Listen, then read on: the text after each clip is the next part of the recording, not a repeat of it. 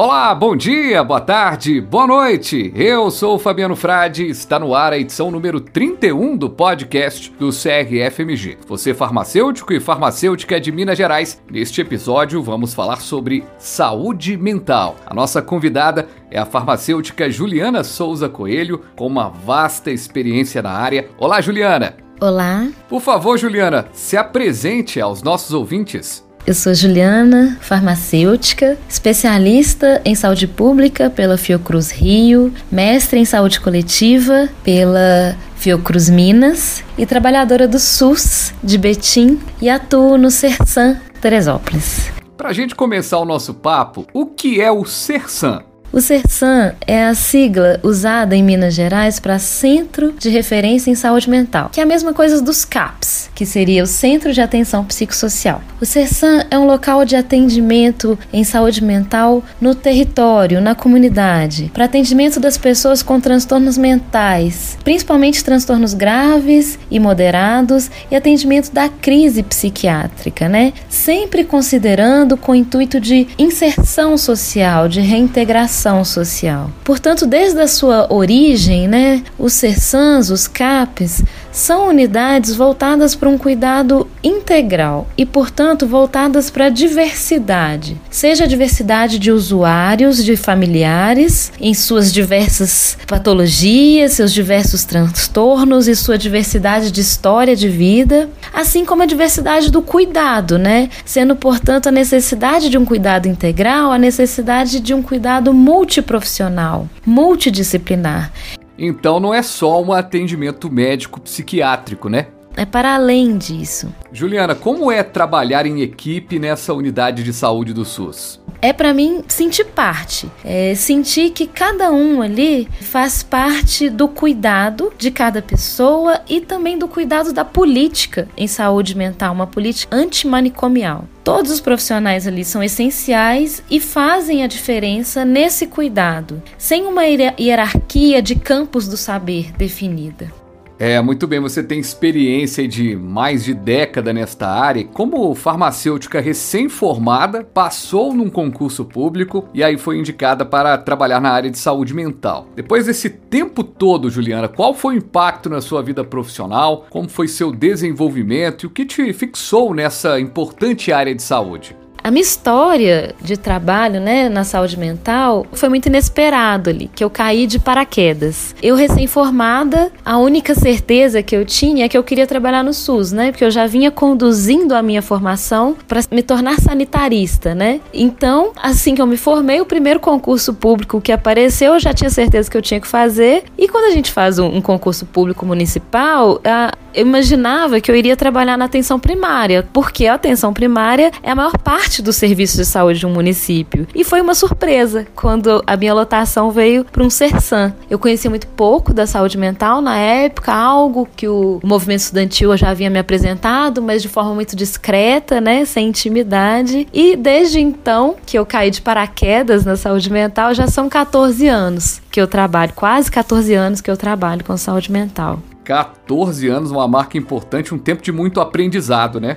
Nesse tempo eu aprendi muito. Já vinha construindo, né, solidificando uma formação é, sanitária muito relevante a reforma sanitária, o movimento sanitarista e aprendi muito depois com a reforma psiquiátrica, né, com o movimento antimanicomial. Agora quem está nos acompanhando aqui no podcast pode ter essa dúvida: qual a diferença entre o atendimento psiquiátrico manicomial e agora o atendimento fora da instituição após a reforma psiquiátrica. A diferença de um atendimento em saúde mental, né, psiquiátrico manicomial e o atendimento no CERSAM, que é considerado um serviço substitutivo aos manicômios, é a, essa questão da, da não exclusão do indivíduo. É a bandeira do movimento da reforma psiquiátrica, né, que é a inserção social daqueles indivíduos sem exclusão, sem segregação, sem apartar aquela pessoa com transtorno mental da sociedade,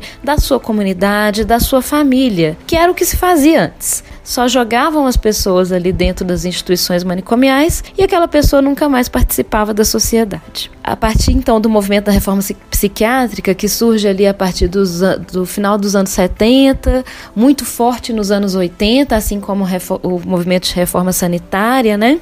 Caminharam muito juntos e foi criada então em 2001 a lei 10.216, que é a lei da reforma psiquiátrica, né? Que cria os CAPs e redireciona o modelo de assistência em saúde mental tornando então o CAPS de caráter ter territorial e comunitário, que garantindo a dignidade e os direitos da pessoa com transtorno mental. Interessante esse relato de como foi esse histórico do movimento que aconteceu desde a década de 1980. Agora, como é a organização do atendimento psiquiátrico hoje no SUS? Nesse novo modelo de assistência em saúde mental, o atendimento se organiza mais ou menos, né, de uma forma geral, a partir daí, através dos diversos dispositivos de saúde de um território, de uma comunidade.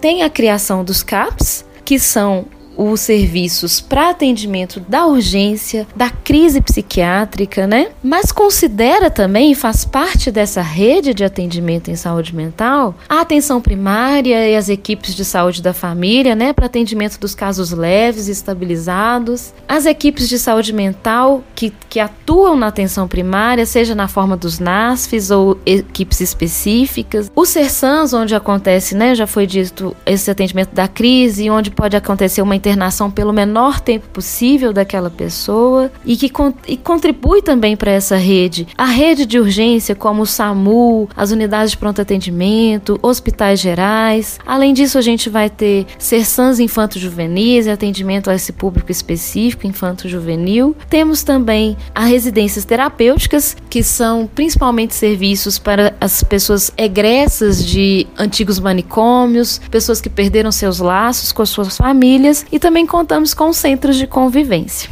Em relação à sua experiência profissional, que é muito rica, e a gente está tendo essa oportunidade de bater esse papo, qual que é o papel do farmacêutico na assistência ao paciente e ao serviço de psiquiatria?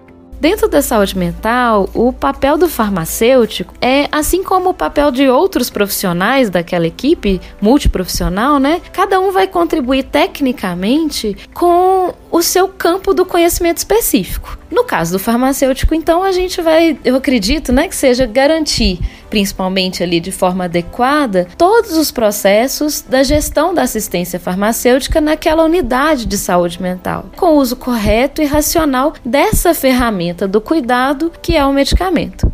Para além disso, a gente então contribui com a equipe, né, principalmente na construção dos projetos terapêuticos individuais, uma contribuição para o usuário e seus familiares, né? Seja ali no bastidor fazendo a, coisa acontecer e seja num atendimento direto, utilizando ali da farmácia clínica, lembrando que na saúde mental é muito comum a polifarmácia, a identificação de problemas relacionados ao medicamento, o uso abusivo, o não uso, né? O, o abandono do tratamento, a não adesão aos medicamentos. E uma outra forma de contribuição é também a realização de oficinas terapêuticas, que são essenciais no cuidado em saúde mental. Eu tô sabendo que teve uma experiência muito legal juntamente com uma colega psicóloga, que foi o projeto chamado Roda de Conversa sobre Medicamentos em uma unidade do Sersan. Como foi isso? Eu, junto com uma colega de trabalho, a psicóloga Gilciane, realizamos com os usuários do Sersan Teresópolis oficinas terapêuticas que eram rodas de conversa sobre os medicamentos. E esses foram momentos muito enriquecedores. Era possível conversar sobre as diversas dúvidas que todos apresentavam sobre medicamentos, sejam eles psicofármacos ou não, desmistificar muita coisa, né? E uma oportunidade para os próprios usuários contarem um para os outros suas experiências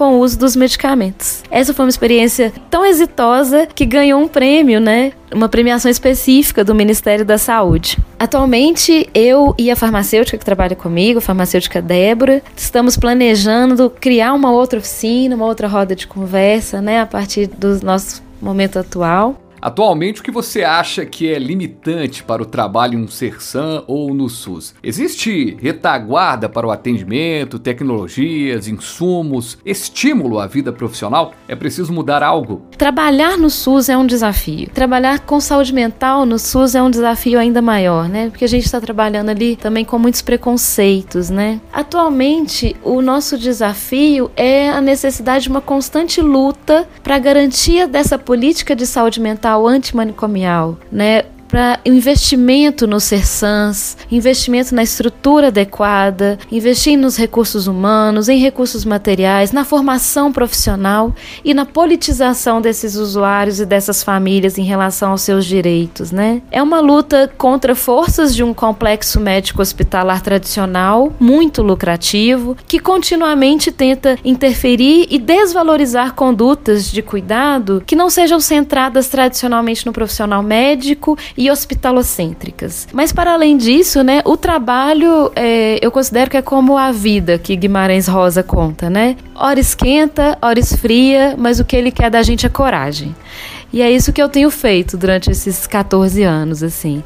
Então, a, nesse momento, por exemplo, eu estou com uma nova coragem, de um novo planejamento, de uma nova oficina, com uma colega diferente. Então é isso. Hora a gente faz uma coisa, hora outra, e vamos seguindo com coragem para a construção de uma saúde pública de qualidade, uma saúde mental com dignidade para todos. Muito bem, conversamos com a Juliana Souza Coelho, farmacêutica, que citou inclusive Guimarães Rosa. O correr da vida embrulha tudo. A vida é assim: esquenta e esfria, aperta e daí afrouxa, sossega e depois desinquieta. O que ela quer da gente é coragem. Muitíssimo obrigado pela sua participação, que a gente possa se falar mais e mais, Juliana. Obrigada, um abraço, agradeço a oportunidade.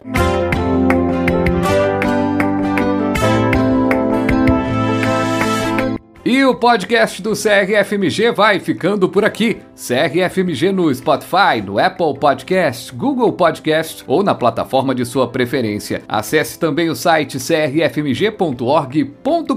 Farmacêutico, farmacêutica. Até a próxima com mais informação, comunicação e orientação. Um abraço!